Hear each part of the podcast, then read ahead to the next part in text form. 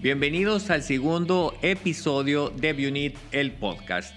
Lo saluda con mucho gusto su amigo y servidor, doctor López Carrillo.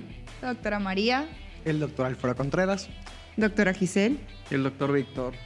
Y como quedamos en el primer episodio de este podcast, Bunit, vamos a tocar un tema muy escabroso que tiene que ver con el rejuvenecimiento genital, femenino y masculino, por supuesto. Entonces es un tema muy tabú, pero que yo creo que mm, yo creo que a lo mejor alguno, más de uno de ustedes han pensado en alguna ocasión en tratarse y no únicamente consentir su cara, sino que también consentir esas otras partes que de lo que casi nunca hablamos. Pero yo creo que la estrella y el médico de, de esta mesa que tiene un poco más de experiencia en la cuestión de la salud sexual masculina es el doctor Alfredo. Entonces me gustaría empezar contigo, Doc. A ver, ¿qué tal, Doc? ¿Cómo anda?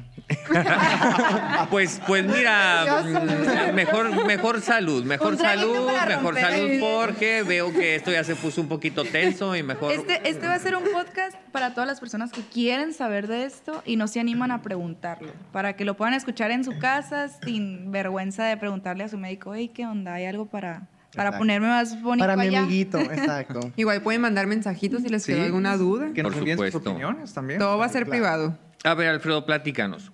¿Cómo, si vamos, vamos a, a- ¿cómo se puede decir? A consulta. Ah, no, no, no, no, no. Como que vamos a suponer, vamos a suponer que yo soy tu paciente. Yo, es una suposición que quiero que haga. No, ok. No me molestaría. Es el primo de un amigo, ¿ok?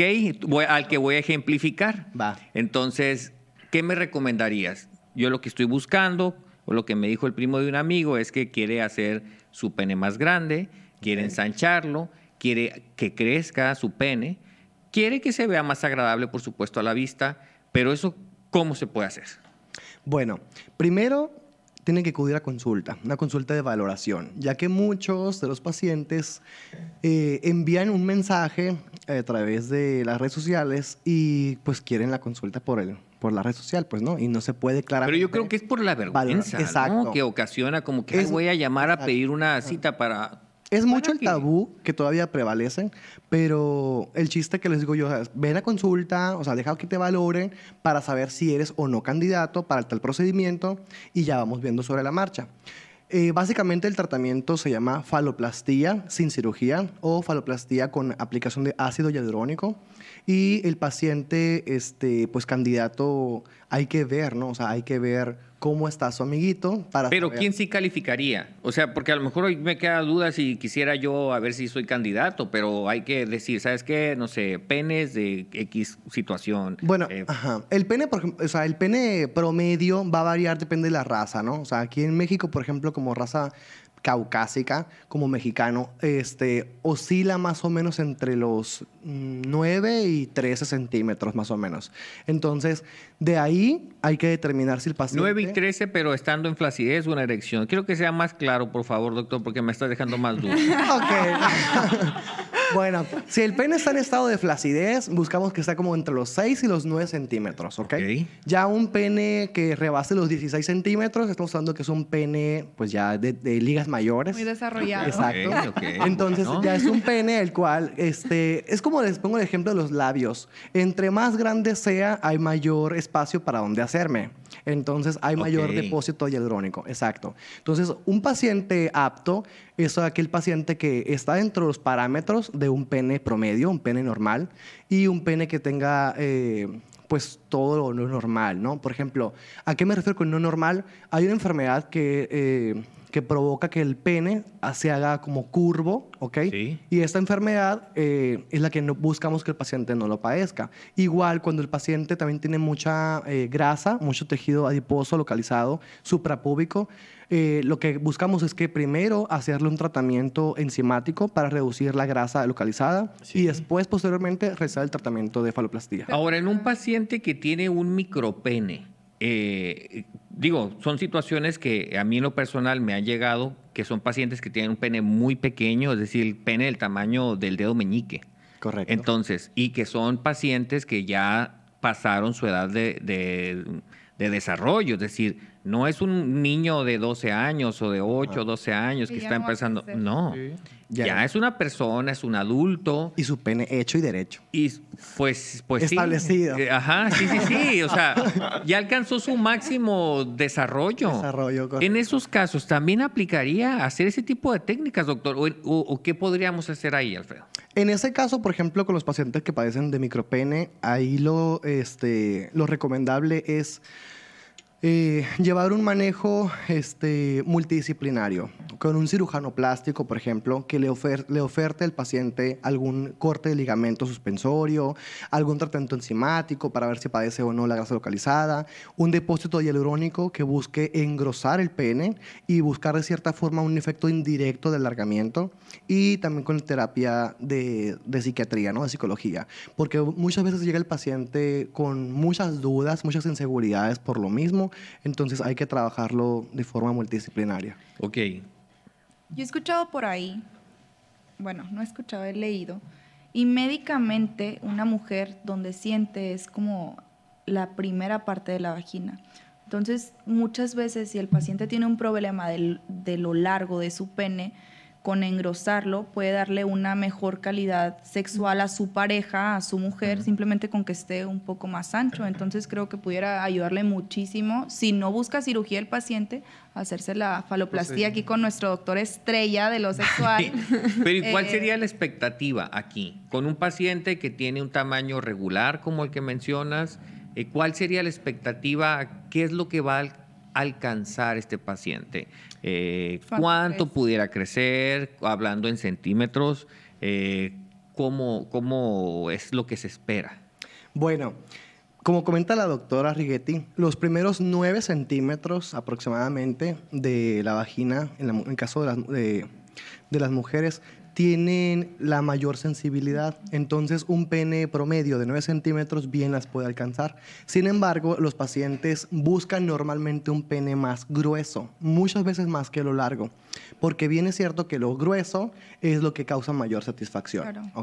Entonces, eh, en cuanto a los centímetros, vamos hablando así, sacando cuentas, eh, pueden va- variar desde los 2 hasta los 4 centímetros, ¿no? Tanto en lo que es lo ancho como lo largo del pene. Ok. O sea, en ambas partes, o sea, es eh, grosor y alargamiento. Exacto. ¿Y qué paciente no sería candidato para esta técnica? Pacientes que, que tengan expectativas muy altas, pacientes que Ok. tengan la enfermedad que les comento en la curvatura del pene, Ok. que para saber si es curvatura por, por la misma fibrosis, en el caso del pene hay que hacer una valoración previa, ¿no? Porque hay pacientes que tienen una curvatura normal, pero no hay una causa de fibrosis como tal, ¿no? Y este, pacientes que tengan mucho tejido graso, pacientes muy gorditos. Claro, porque te va quitando centímetros, ¿no? Me imagino. O sea, el Exacto. tejido, pues, la grasa púbica, pues te va disminuyendo el tamaño del pene. Una pregunta, ¿y cuánto tiempo les dura esto? El efecto va desde los 2 hasta los 3 años más o menos. O sea, es bastante, ¿Y bastante cuánto bien. tiempo se ve ya el efecto como tal? A partir de que lo... Inmediato. Inmediato. El efecto es Es inmediato. O sea, el- llegas con un amiguito y te vas con un amigote. ¿Pero qué es lo que aplicas? ¿Qué es lo que aplicas? Ácido hialurónico. Es un ácido distinto que el que se aplica en, el- o sea, en la cara, ¿no? Es un ácido que tiene una mayor densidad y el cual no puede ser aplicado en otra parte que no sea en el pene nada más. Oye, Alfredo, y si le tuvieras que poner del 1 al 10, ¿qué tan doloroso es?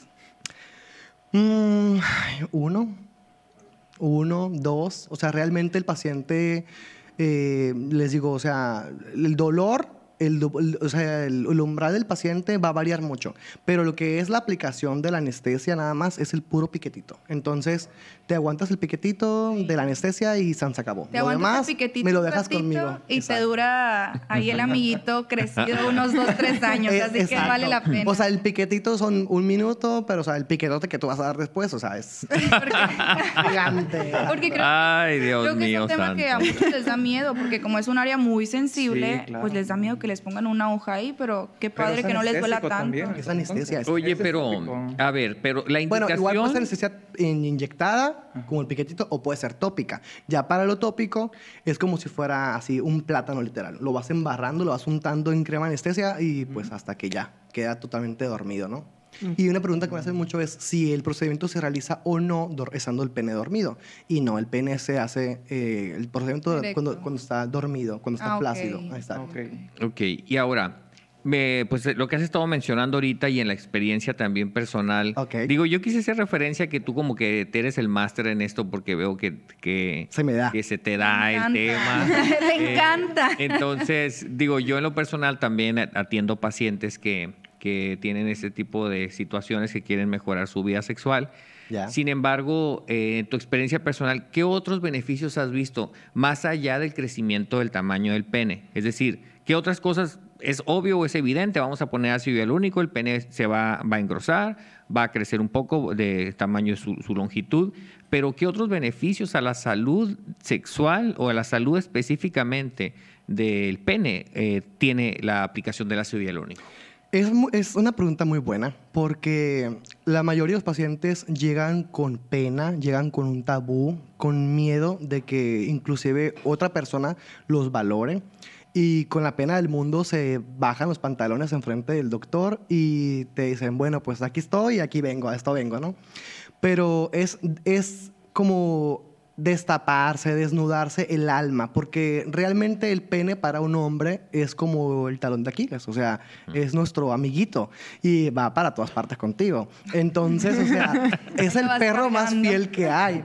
Entonces, sí, o sea, sobre- el paciente cuando entra no es el mismo que cuando sale. El paciente cuando sale, sale con una autoestima, con un autoconcepto, una autoimagen, una seguridad mucho mayor de a que como entra el paciente, ¿no? Pero sería seguridad, eh, porque mm, digo, me refiero a, por ejemplo, a trastornos como de un trastorno de problemas de erección, pues, a disfunción sexual. ¿Crees tú que ahí también hay- una mejoría? ¿Te lo han llegado a expresar tus pacientes que dicen, sabes que pues yo me atreví a esto porque aparte que tengo el pene que está chico, tengo un problema de eyaculación precoz y además pues tengo problema de que no tengo una buena calidad de erección. Entonces, eh, casi siempre es un conjunto de situaciones que llegan eh, eh, con, comentándote el paciente. Sí, sí. O sea, es muy común el paciente que llega y te pregunta, oye, pero, o sea, eh, resulta que yo duro muy poquito en la relación sexual, o me vengo demasiado rápido, o me vengo, mm, ta- tardo mucho. Esas son situaciones patológicas en las cuales hay que darles un manejo distinto. En este caso solamente es meramente estético. O sea, yo les digo, llegas conmigo, con un amiguito chiquito, te vas con un pene más grande, pero igual vas a tardar en venirte, vas a venirte más rápido o vas a batallar para que se te paren, ¿ok? Entonces, eh, solamente te tratamos la parte estética. Yo, Yo creo, creo que, está muy relacionado, ¿no? Para empezar, un, bueno, la eyaculación precoz y todos estos temas eh, se dividen en primario y secundario. Entonces, una parte secundaria, muchos están relacionados a lo psicológico, a que su autoestima o que Sí, por otras razones se vienen rápido o no se les erecta. Entonces, a lo mejor y muchas veces pudiéramos tratarlo no directamente, pero inconscientemente que mejore su vida sexual por el hecho de que el paciente se siente más seguro de su pene, que no le da vergüenza sacarlo, o que cuando está teniendo relaciones, ya sea con mujer o con hombre, sienta él que le está dando placer a la, pro- a la, a la otra persona, a la que lo está Claro. recibiendo. Entonces, pienso que sí les puede ayudar. Bueno, la sensibilidad. ¿Creen ustedes en su experiencia con otros pacientes que se vea o se, haya- o se vea afectada la sensibilidad del pene o que se haga más sensible o menos sensible después de la aplicación? Porque hay que recordar que esto se aplica el ácido hialurónico en los cuerpos cavernosos del pene, bueno, en la piel, de la, la piel del pene ahí, pero pueda, en su experiencia, ¿ha, ha notado que el paciente mencione algún tipo de situación de este tipo? Bueno, la parte de la sensibilidad, esta no se ve influenciada. La sensibilidad, al, por el contrario, el paciente siente mayor placer y con el mismo placer con el que lo da, lo entrega. Entonces, el, el paciente dice, mi pareja está muy satisfecha. Entonces, pues bueno, pues yo, ellos hablan por sí solos, ¿no? Entonces, sí, definitivamente cambia. Hay diferentes técnicas. Hay doctores que lo aplican en glande, hay doctores que lo aplicamos, eh, el glande entiéndase por la cabeza, ¿no? Entonces, hay doctores que aplicamos el, el ácido hialurónico en el puro trayecto del pene, en lo que es el Sí. cuerpo. Y este, buscamos que el paciente se sienta bien, ¿no? principalmente. Pero en cuanto a la parte estética, nada más. Ahora bien, el ácido hialurónico tiene por sí mismo una, una función que hasta de cierta forma como que ayuda a la coloración del pene. Con los años, el paciente cuarentón, 50, 60, hasta el pene va cambiando un colorcito como azulado. Entonces, esta, este color azulado, el ácido hialurónico ayuda a mejorar la circulación local en el pene y a- de cierta forma ayuda a la coloración azulada del pene para que no se vea tan muerto. Sí, sí, definitivamente el, el ácido hialurónico cuando lo aplicamos induce a la formación de nuevos vasos sanguíneos. Exacto. Entonces, pues va a mejorar, por supuesto, que la circulación de- del pene. Pero bueno, después de la aplicación, ya supongamos el paciente ya se animó, ya te dijo, ok, vamos, vamos a hacer el tratamiento. Eh, ¿Cuánto tiempo dura este tratamiento? Que diga, bueno, pues en un año, quizás en dos años lo tienes que volver a poner. El, efecto por, sí mismo dura de dos a tres años, ¿no? Sin embargo, hay pacientes eh, en el mundo ahora de los OnlyFans y de los strippers que normalmente son los pacientes que más recurren, pero sí, o sea, el, el efecto hay que estarlo dando cada seis meses, como un retoque, un retoque de mantenimiento, ¿no? Cada seis meses o cada año, dependiendo de la necesidad del paciente. Pero el ácido como tal tiene su lapso desde dos a tres años. Y este efecto va disminuyendo con el paso del tiempo, pero para mantener el volumen que se logró en un principio, hay que estar reaplicando sus retoques, ¿no? Y el paciente, el mismo paciente te lo pide. Y a veces llega la mujer y te dice, no, es que quiero que le pongas, o sea, ya me hace falta. Te lo lleva O sea, y no Oye, pero ¿al cuánto tiempo? Si ya se lo pusiste, el paciente puede salir de ahí directo a, a reestrenarlo o, o- o no. Tiene que incubar. o No, tiene no, que o sea, esperarse un ratito. Hay que darle sé. su que tiempo. esperar. Sí, exactamente. O sea, el eh, después del procedimiento, damos un margen de unos dos semanas para que el paciente no tenga masturbaciones, no tenga relaciones sexuales este, y evitar ejercicios pesados, extenuantes, como por ejemplo levantamiento de pesas. Entonces, durante esas dos semanas, el paciente debe guardar reposo. Ahora bien, es muy común que en la mañana el paciente me diga, es que por, cuando me despierto me levanto como carpa de circo. Pues no pasa nada, o sea, o sea eso A ver, ayuda. pero no me queda claro porque dicen, el paciente no se puede masturbar. Exacto. Pero al paciente se le recomienda que se hagan unos masajes posteriores a la aplicación del ácido. Para allá voy. Los masajes se realizan durante tres veces al día y eso ayuda a mejorar la apariencia y mejorar la forma y que el ácido se distribuya de la forma correcta como el paciente gusta, ¿no? O sea, la forma tubular es la más común. Entonces, esos masajes ayudan a que el ácido se acomode. Pero hay pacientes que entre tanto masaje terminan con, le digo yo, no, acuérdate, acuérdate, hay una meta, no te, no te llegues a ese punto. Entonces, ya llegamos a Ok. decirle, no te masturbes y no relaciones. Pero normalmente el paciente no me aguanta las dos semanas. Una semana y ya. O sea, andan Y- como, jau- como león Y enjaulado. menos viéndose el miembro ahí mejor, pues Exacto. Otra de más las quieres dudas- Llenarlo, ¿no? Otra de las sí, dudas sí. que surgía en, en la asociación, Asociación de Médicos Estéticos, eh, que sería muy bueno que lo, que lo dijera doctor Alfredo, eh, mencionaban que si el pene con el ácido hialurónico eh, pues se caía, porque, porque era volumen, pues que Que era al peso. momento de erección, ajá, al momento del peso, que no se iba a levantar completamente. Y sería bueno que se lo dijera a la gente aquí, eh, que Eh, no, la verdad es que no. O sea, realmente el ácido hial- hialurónico que se aplica no es eh, en sí el volumen o el peso como tal, como para que después no se pueda erectar. O sea, no, totalmente falso. De hecho, yo creo que es bien importante mencionar que no es un tratamiento para disfunción eréctil, porque muchos piensan que, Sí, ah, voy a hacerme la faloplastía y es para tratar la disfunción eréctil. y no. Exacto. Ajá. La faloplastia no es para corregir la disfunción eréctil, la eyaculación precoz o retardada. Simplemente es tema de medicina estética y un paciente que esté interesado. Y siempre se, se le dice al paciente, no es para quien no pueda, sino es para quien quiera más. Oye, y en promedio, ¿cuánto le pones de ácido hialurónico a tu paciente promedio que llega por primera vez, que llega contigo, le haces un presupuesto? Ese presupuesto como, como más o menos es, es accesible, está carito y no sé, o No, sea... al, o sea, al principio eh, el tema del presupuesto del paciente es el miedo lo que lo, lo que le, lo que lo reta en sí, ¿no? Ya después eh, el paciente queda satisfecho y te pide más. Entonces, realmente son entre unos 10, 15 mililitros, llegando a su máximo unos 20 mililitros. Ahora, la medida que mencionaba al principio, o sea, eh, al final, ¿cuánto es lo que sube? Más o menos. A ver, Replantea tu pregunta. Los Eh, centímetros que Así es, los centímetros que nos mencionaba al principio, que era alrededor de unos 9, 13. eh, ah, bueno, ok. ¿Cuánto quedaría como el, el final de alargamiento? O sea, aquel paciente, más. por ejemplo, exacto, o sea, aquel paciente se hace la medición con el pene flácido y este y pues ya el paciente después eh, re- re- acude a la revaloración y ya se hace la medición con el pene en estado de erección y vemos que los centímetros que se ganaron en estado de flacidez también se ganan en estado de erección. Entonces, el Ok. pene aquel que medía 9 centímetros en estado de flacidez, que ahora, por ejemplo, mida, no sé, Once, 12 centímetros, son 3 centímetros que aumentaron, ahora estos 3 se van a ver reflejados en el pene que medía, no sé, 15, pues ahora mide 18. ¿Ok? Ok. Entonces, el tema del alargamiento, el agrandamiento y demás, eso va en función de cada paciente. O sea, no se puede decir, tú con tu pene te vas a llegar 2 centímetros, 3 centímetros. No, eso se ve durante la consulta, con el ácido y con las, eh, las subsiguientes eh, valoraciones que se llevan a cabo. Pero esto es de ancho y de lo largo. Ancho y largo, exacto. Es como va, también va, va, va a crecer el, el- el pene o se va a ver más largo también. Por eso se vende como agrandamiento. No se le dice ni alargamiento Ni ensanchamiento. Exacto. O sea, Ok. englobas Va junto, pues. con agrandamiento. Sí. ok, O y sea, es como vamos hacerle a... zoom. No te pueden elegir. Es como hacerle "Ah, un zoom". lo hagas más sí, largo". de- Zoom. Ajá.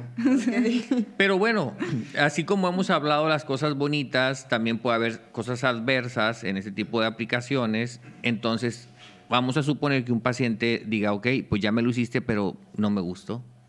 ¿Qué Bueno. pasa? ¿Se tiene que esperar dos años a que se le vaya el efecto o qué pasaría? No, no, no. O sea, así como un paciente que se sometió a algún procedimiento estético en la cara con algún hialurónico facial, es igual. Se aplica una hialuronidasa para corregir esa, ese ácido de más que se tuvo y listo, se va a corregir. Reversible. Es reversible, exacto. No es permanente. Lo que se aplica no es un material que se queda ahí para toda la vida. O sea, es, es, es temporal nada más, ¿no?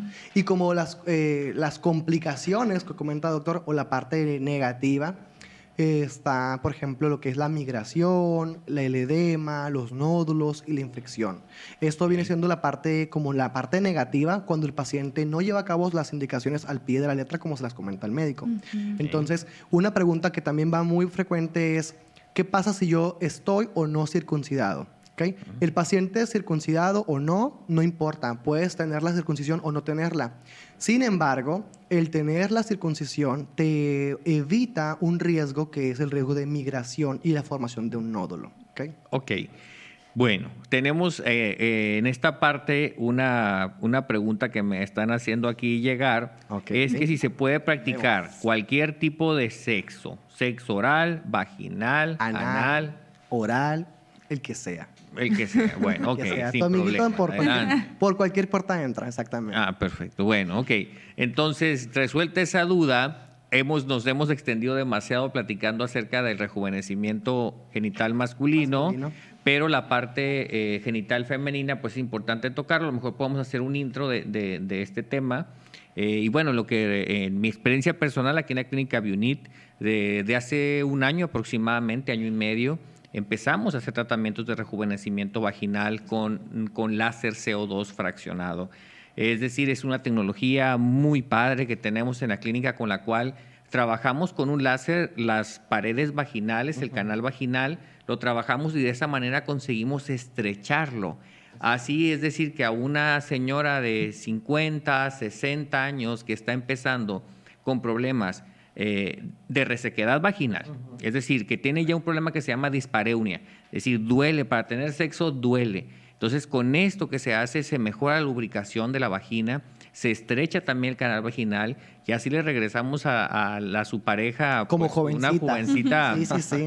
De, de 15 a 20 años, ¿no? Con ese tipo de tratamiento. Ajá. Entonces. Y que, les, y que les funciona también para la incontinencia urinaria, para esas señoras es. que se ríen y ya, uy, se me salió una gotita o que cargan algo pesado y se les sale, pues comentarles que también es algo tratable Sí. con todos estos aparatos que tenemos. Y Ahora, ácido hialurónico para la vagina. Eh, ¿Qué es lo que ustedes, qué es lo que más les gusta recomendarle a sus pacientes en ese caso? Eh, ¿Cómo han visto los resultados? ¿Han visto pacientes contentas con este tipo de tratamientos? ¿O ¿Cuál es su experiencia en ese tema? Pues más que nada hidratación también eh, pudiera ser una, una de ellas en, en la parte genital eh, femenina. Sí, yo creo que la forma poco a poco se va deformando la vagina y le podemos dar un poco de estructura también y que luzca más bonita Exacto. eh, al momento de la aplicación del ácido hialurónico en esta zona. ¿no? Ajá, Yo si creo te que- puedes embellecer la cara, o sea, también tus partes, o sea, Claro, y yo creo que va el, es el mismo tema con los hombres. O sea, así como el hombre se siente inseguro con su pene pequeño, una mujer también se va a sentir insegura si sus labios están feos. Porque también va cambiando la coloración. ¿no? Claro, incluso y todo eso se puede forma, tratar. O sea, tenemos forma, la- peelings las- para las cambiar esa coloración. La, la coloración, por supuesto, se ve afectada y el- se ven os- oscuras, oscuras las ingles, oscuros los labios, oscura la zona perianal. ¿Y ahí qué hacemos aquí en la clínica? ¿Qué tratamientos son los que les gustan a ustedes aplicar ahí? Digo, antes de cerrar, de cerrar este episodio, porque se nos va el tiempo volando y me gustaría ya nada más para solucionar esa duda que puede decir, bueno, ok, a lo mejor yo estoy muy contento con el tamaño de mi pene, con la forma de mi vagina, pero sí tengo un poquito de color que no me gusta. Pues hay varias opciones, ¿no? O sea, se puede tratar con peelings o se puede tratar con aparatología. Ahorita tenemos eh, láseres nuevos que podemos aplicarles en esta zona para eliminar esa coloración, ya sea anal o vaginal. Incluso en hombre también se pudiera, Tenemos un- se pudiera ajá. mejorar esa coloración oscura. O sea, si eres de piel más morena, pues se va viendo más oscuro. Entonces podemos aclarar un poco los tonos ahí. Sí, tenemos un tratamiento novedoso con peeling, que es un súper despigmentante que nos apoya mucho en la cuestión de las manchas para la región anogenital, tanto para mujeres como para hombres, y nos ayuda mucho a embellecer la parte ¿no? genital. Y aparte, muchas veces lo que ocasiona que se ponga oscura el área es tanto, irri- tanta irritación por el rastrillo. Entonces, tenemos para eso aclaramiento Y del área y de, de- de genital y tenemos la depilación, por supuesto, para evitar que pues, se vuelva un cuento de nunca acabar. ¿no? Sí, sí, Yo sí. creo que algo que pudiera servirle a las pacientes es recomendaciones para evitar que se nos oscurezca esta área. Que uno, pues viene haciendo lo del rastrillo, Sí. utilizar láser para eliminar el vello. Otro es que la menstruación también te, te afecta la coloración, ya que trae hierro, la sangre, entonces te- se te va poniendo más Te oscuro. pigmenta, ¿no? Te pigmenta por traer ahí la toalla y pues se te embarra. Entonces, a lo mejor y pudieran usar Tampax o estar cambiando constantemente la toalla. Y otra recomendación es los pantalones ajustados. Cuando va haciendo el frote, ese roce, La fricción. ajá, la fricción, cae inflamas, todas las inflamaciones te generan cierta pigmentación. Entonces, también el usar ropa ajustada o calzones de más como lencería, no tanto algodón, te van, te van pigmentando. Entonces, imagínate, Esas o sea, recomendaciones. Vienes a la clínica, sales con, entras con un amiguito, sales con un amigote. Y luego este amigote sale clarito, o sea, tiene un pelito, o sea, imagínate, pues. Ay, Dios. Oye, pues que vengan en pareja, que clínica. venga O sea, la esposa oye, y el esposo el- y cada quien claro. De hecho, ¿no? genial, ¿no? Hasta Hacer sin, arrugas en pareja. el, hasta sin arrugas en el escroto, pues O sea, listito, todo, todo. o sea, completito. la bolsa del Ok. súper se va lisita. Oye, doctor, yo digo, yo digo que debe- deberíamos sacar una promoción así De en pareja. pareja. Claro, en De pareja. Que si se hace la esposa y el esposo o novio o novia, que haya cierta promoción para ambos. Sí. Oye, Yo- yo sí estamos entro, ya ¿eh? finalizando este, este segundo episodio de Bionit, el podcast, y me gustaría decirle a la gente que nos está escuchando, que nos está viendo en este momento, que, eh, bueno, que, bueno, que les quiero proponer también a ustedes, panel de doctores que conforman el equipo de médicos de Bionit, hablar de las experiencias que, que nos ha tocado vivir con nuestros pacientes, esas experiencias desgarradoras que te hacen que te salga una lagrimita por ahí. Entonces, ¿qué les parece si abordamos eso en nuestro tercer episodio? Va, me parece muy bien. Perfecto. Bueno, entonces, pues nos despedimos, no sin antes invitarlos para que nos sigan en nuestras redes sociales como Dr. López Carrillo, arroba Biunit Oficial, por supuesto en el canal de YouTube, y ahí escribirnos todos los temas que ustedes quieran, promociones que les gustarían, etcétera, que se suscriban al canal y que no dejen de darnos, por supuesto, un like.